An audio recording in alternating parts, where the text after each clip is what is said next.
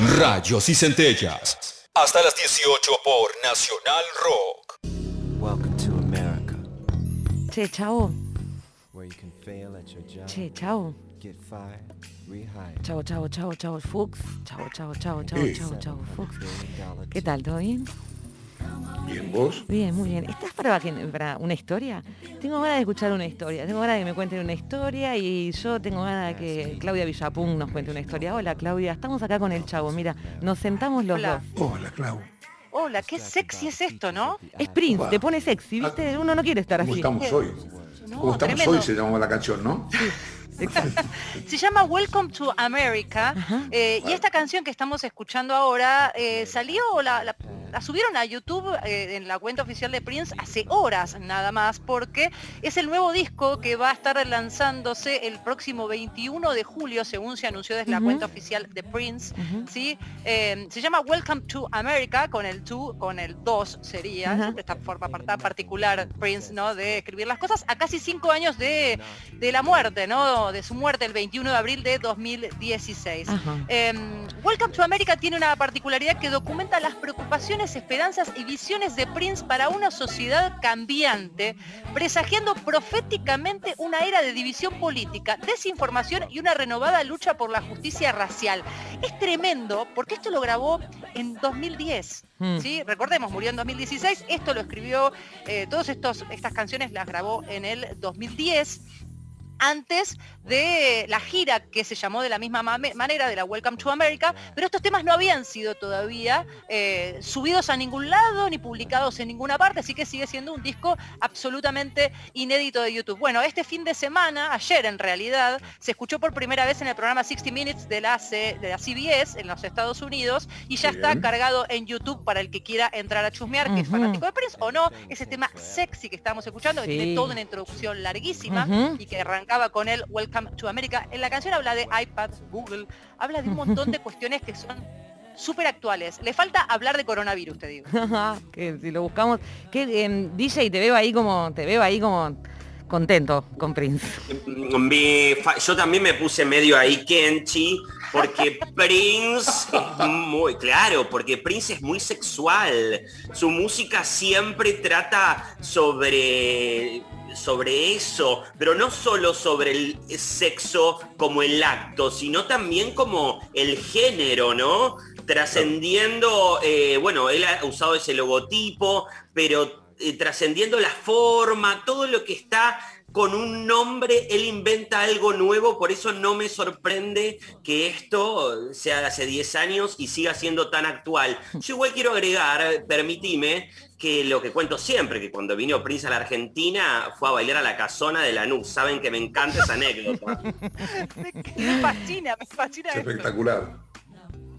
Bueno, claro, y que además se fue con una amiga de mi tía Eli, con la negra. No? Tuvieron, sí, tuvieron un approach, por si quedaba alguna duda con Prince, que también fue pareja de Carmen Electra, que es monísima, Oh. se llevó, sí que Minón, se llevó a la negra, porque mi tía Eli era pareja del, del dueño de la casona de Atilio, y eh, se fueron ahí, y ahí la negra se fue con Prince. Prince es parte vos- de tu familia entonces, de- eh, DJ. Y claro, habría que buscar a la negra y que nos cuente. Yo, la verdad, para, yo tendría que cerrar la columna acá. Decir, ya está, chicos, ni hablo de deporte, ya está. Tengo que directamente cerrarla. Pero no, lo que, lo que tengo para agregar es, es justamente una de las cosas que se dicen con el, con el lanzamiento de este nuevo disco que va a salir, recuerdo, el 20 el 21 de julio recién, pero que empezaron a mostrar algunas canciones que empezaron a salir, es que dicen que tiene grabado canciones como para sacar un disco por año, de acá hasta la eternidad, te diría. Y uno dice, bueno, parece que era muy fan de la música, pero además te voy a contar algo que quizás no sabías de Prince, que es que era fanático del deporte también. Y no solamente era fanático. A ver, era muy chiquitito, vieron que uno tiene como esa imagen de Prince y siempre muy luqueado, muy vestido, ¿no? Muy con, con esa arrogancia muy particular, eh, arrogancia en el buen sentido. Unos 60 medía el tipo, unos 60. Sin embargo, dicen que en, en la- los últimos años de- del colegio y también en el inicio de la secundaria, allá por 1973, ¿adivinan qué deporte se destacaba? En Que la básquet, rompía toda. obviamente. Y no lo, no lo sabía, ¿eh? pero es Prince. Por supuesto, dicen que la rompía toda en el básquet era muy chiquitito, pero que era rápido y tenía muy, muy buen manejo del, del balón. Dicen que los compañeros coreaban el nombre de Prince cuando jugaba los partidos. Dicen que alguna que existe algún video que un- una vez filmó hace varios años con eh, en un, pa- para un video musical ya obviamente ya de grande donde mostraba sus, sus skills su, su habilidad para jugar al básquet también algún programa que lo invitaron a jugar y la rompió toda la recontra descoció pese a que era muy chiquitito de hecho se, se dice que eh, en 1976 eh, sus co- co- junto con sus compañeros fueron de los del mejor año de, eh, del equipo de la historia del estado Minnesota donde nació Sí. en la escuela esa dicen que el equipo ese hizo historia y que varios de los jugadores fueron a parar a las, a las mejores universidades, viste que Ah, tienen como claro. está el básquet universitario, bueno, directamente ahí, bueno, no fue el caso de Prince que decidió seguir cercano a la música, ya en ese momento le tentaba todo lo que tenía que ver con micrófonos y guitarras, pero eh, su amor por el deporte y por el básquet lo llevó a una serie de cuestiones, por ejemplo, su fanatismo por el básquet, además de que dicen que seguía apoyando con plata, con dinero, a varios colegios, a varios equipos de básquet de los colegios ahí por Minnesota. Eh, una de las cosas que dicen es que eh, se hizo, fue como un representante de Minnesota para todos los deportes. Apoyaba todos los deportes que tenían que ver o que nacían en Minnesota y dicen, lo pusieron en el mapa. Por ejemplo, al equipo femenino de la WNBA, ¿sí? es la NBA, pero femenina, ¿sí? Eh, cuando salieron campeonas en el 2015, las invitó a todo el equipo y les hizo un concierto privado de tres horas. Hermoso. Tres horas cantando de manera privada. Un genio total para el equipo, colaboradores y Y empleados. se hizo su El- estudio ahí en Minnesota, ta- o sea, era como fan de la ciudad, era como el ciudadano ilustre, del real ciudadano ilustre de Minnesota, porque, viste, en un momento dijo, yo ya no viajo más, no me rompa más la bola, me hago mi castillo acá en Minnesota y el que quiera venir a grabar que venga acá, yo no viajo. No, exactamente, y aparte invitaba, era tipo, bueno, me gusta esto, voy a invitarlos, voy a hacer tal cosa. En 2000 En 2009, por ejemplo, también para los Minnesota Vikings, que son el equipo de eh, fútbol americano, eh, asistió a uno de los partidos, terminaron ganando, les fue muy bien y decidió eh, escribirles una canción. Dijo, le voy a escribir un tema, tranqui, soy Prince, les voy a escribir un tema que se Ajá. llamó Purple and Gold, porque justamente el púrpura también es el color de la camiseta Muy del equipo, así que les voy a escribir un tema, un tema que después terminó rompiéndola, por supuesto, más de manera local, porque hablaba específicamente del equipo. En el equipo de béisbol también se generó una tradición con Prince, que son los Minnesota Twins, ¿sí? Cada vez que anotaban un home run sonaba el hit Let's Go Crazy, ¿sí? Por supuesto, de Prince, también lo adoptaron ellos. Eh, en el equipo de hockey de Minnesota, los Minnesota Wilds, ¿sí? También en homenaje en su momento, ellos juegan en la NHL, que es Lo tienen el hockey sobre hielo, ¿no? Lo tiene que es deporte muy, muy difundido en los Estados Unidos, a nosotros mucho no nos copa. Sí, Eh, tuvieron una camiseta alusiva que decía Prince y tenía el símbolo.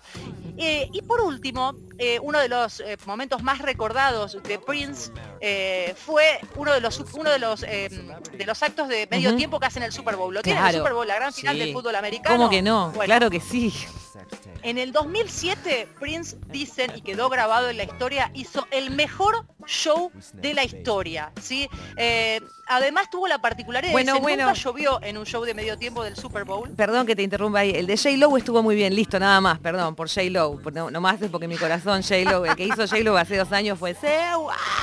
Pero sí, ahí le Pero- llovió, estaba haciendo Purple Rain y le cayó Jennifer lluvia. López es Eso. Jennifer ¿Verdad? López, señores. ¿Verdad, DJ? Perdón. Perdón, Claudia, era una pequeña justamente- salvedad. Palabra Justamente santa. eso, me gustó que, que recordaras eso. Estaba primero el símbolo de Prince, su escenario era el símbolo que lo identifica ahí arriba, todo, todo maravilloso. Y después, en plena tormenta, sale un telón gigante que hace que él se vea como gigantesco por el juego de, de luces y termina cantando Purple Rain Hermoso. en plena tormenta. Dicen, Lo amo.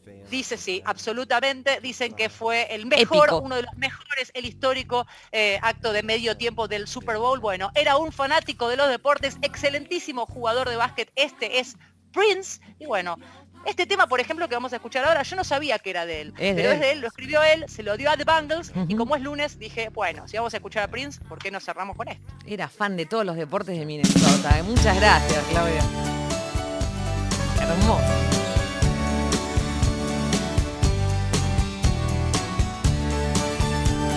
Claudia Villapunca, amigos. Seguimos hasta las 6 haciendo rayos y centellas.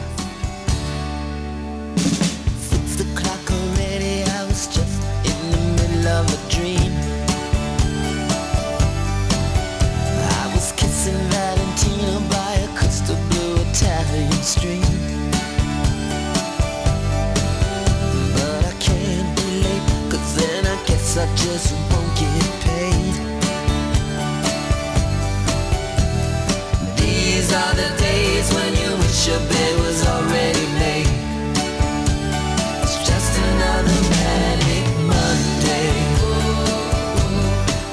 it was Sunday.